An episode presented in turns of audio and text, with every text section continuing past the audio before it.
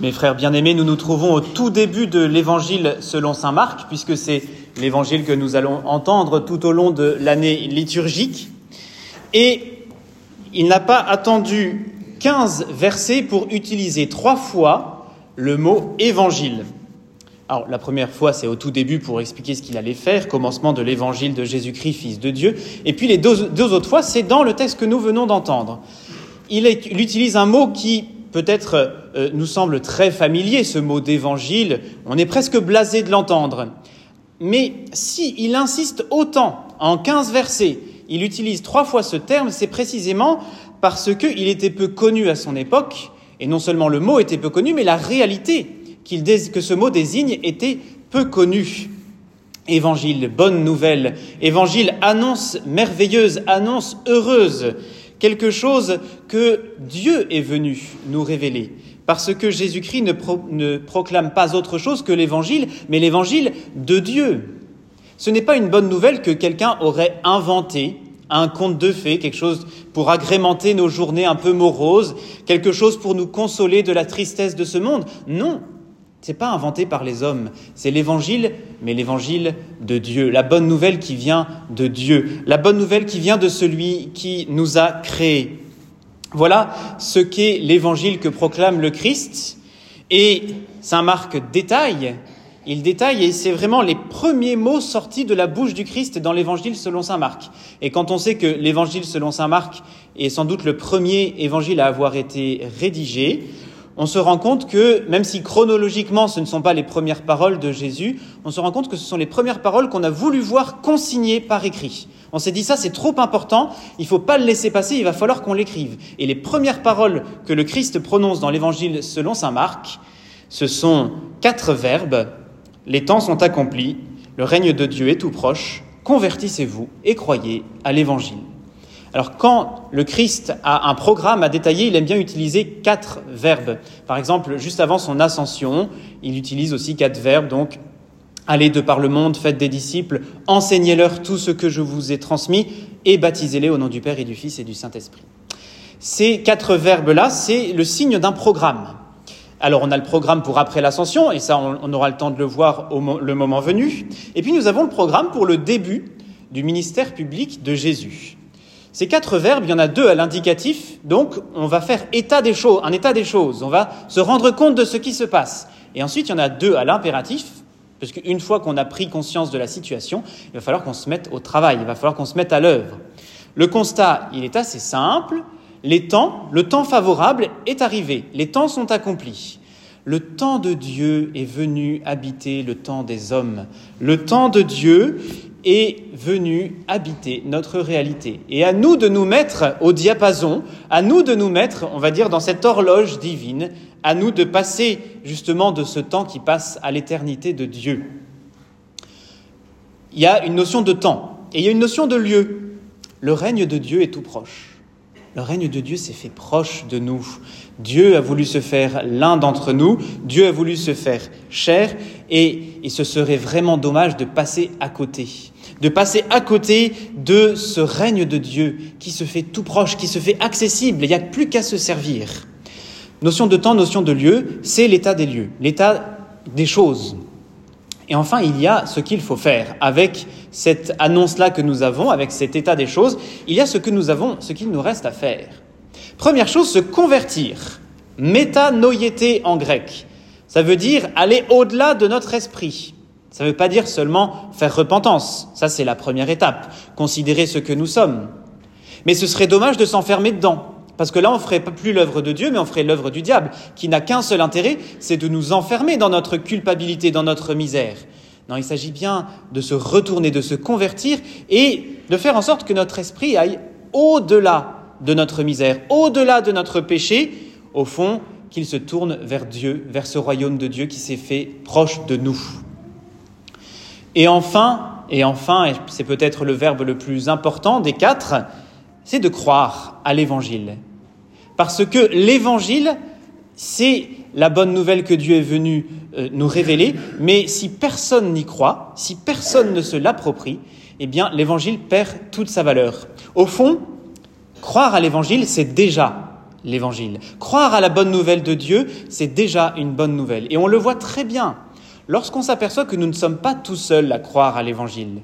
Lorsqu'on s'aperçoit qu'il y a autour de nous des gens qui croient au même Jésus que nous, qu'il y a autour de nous des gens qui ont pris l'évangile au sérieux comme nous tentons de le faire.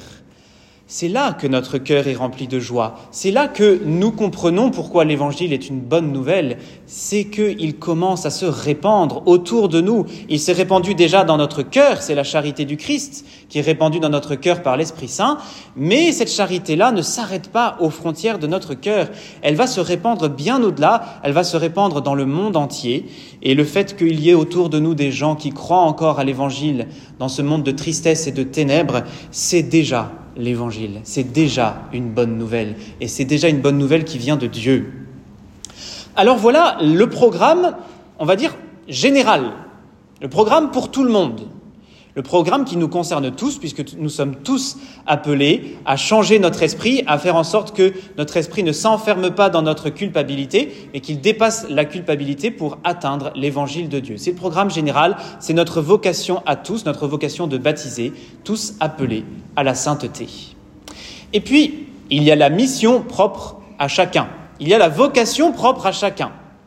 Et elle nous est relatée dans la deuxième partie de notre évangile, puisque nous avons la vocation des quatre premiers disciples, Pierre, André, Jacques et Jean.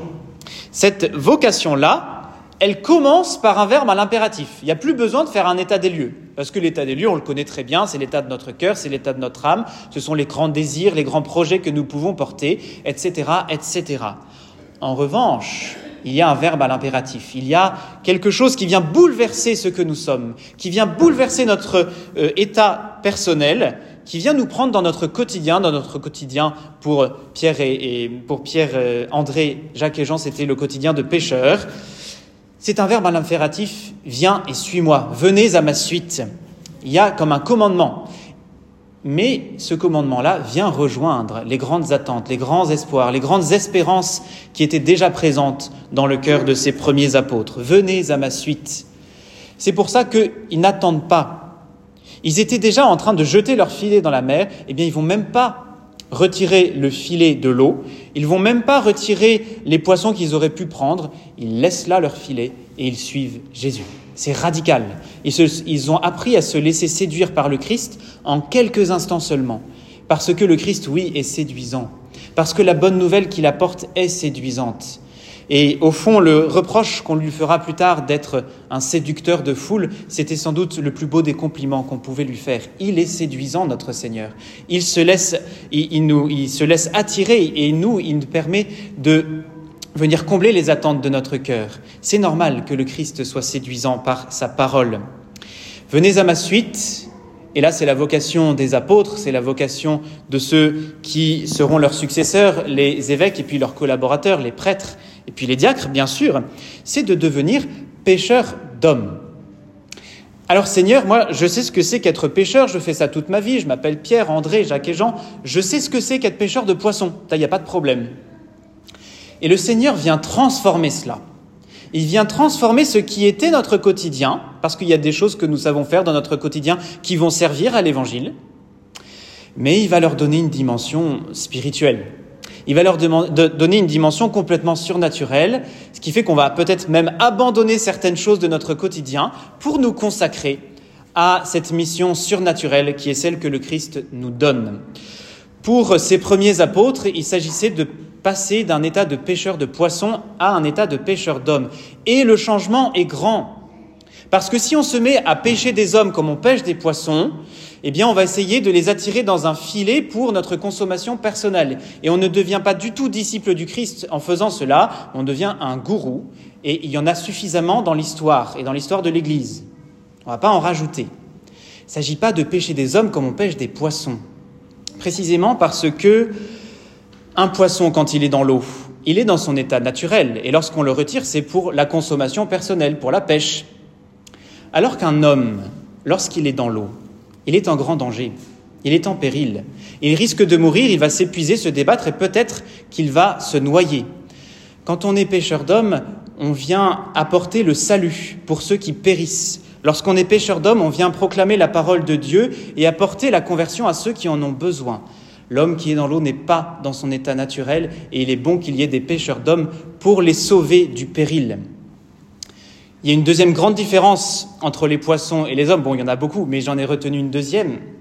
C'est que les poissons sont des êtres qui n'ont pas la liberté, alors que les hommes, si. Et si on veut les attirer hors de l'eau, on ne peut pas y aller de manière coercitive, on ne peut pas y aller par la violence. Si on veut leur prêcher le royaume de Dieu, si on veut leur prêcher la bonne nouvelle de Dieu, eh bien, ce n'est pas à coup de matraque. C'est en leur montrant que le Christ lui-même est séduisant. On en revient toujours là, mais en se servant de cette attraction divine qui est celle du Christ. Non pas une attraction personnelle en prenant nos propres qualités, non, une attraction divine en montrant combien le Christ est séduisant et en laissant ces hommes euh, se, laisser attirer par le Christ. C'est comme ça qu'on arrive à la conversion. Ce n'est pas à coup de matraque, mais c'est à coup d'amour. C'est comme ça que le Christ veut que nous prêchions l'Évangile. Alors on prêche l'Évangile, on fait en sorte que les hommes se laissent séduire par le Christ, et à ce titre-là, l'exemple que nous donnons est primordial. Et surtout, on laisse le Christ agir. Il y a un moment où il faut qu'il croisse et que nous diminuions. Il y a ce, besoin-là d'humilité dans le prédicateur. Il y a ce besoin d'humilité dans l'apôtre. Il faut que l'apôtre comprenne que ce n'est pas lui qu'il va annoncer, ce n'est pas lui-même qu'il va, va prêcher, c'est le Christ. Et en définitive, ce n'est pas lui qui va convertir les cœurs, mais c'est le Christ qui va convertir les cœurs.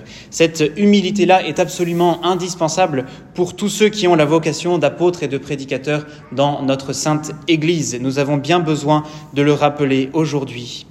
Alors, une fois qu'on a permis au Christ d'être séduisant, une fois qu'on a permis au Christ d'attraper ces hommes qui se perdaient dans l'eau, Considérons simplement le bonheur qui est le nôtre de pouvoir avoir de nouveaux frères et de nouvelles sœurs autour de nous. Considérons le bonheur qui est tout simplement celui de Dieu, parce que la joie de Dieu, c'est qu'il y ait toujours plus de conversion. La joie de Dieu, c'est que tous les hommes soient sauvés. Et lorsque nous participons à l'action divine, lorsque nous participons à l'évangélisation, nous goûtons une joie divine, une joie qui est propre à Dieu. Dieu nous fait partager cette joie.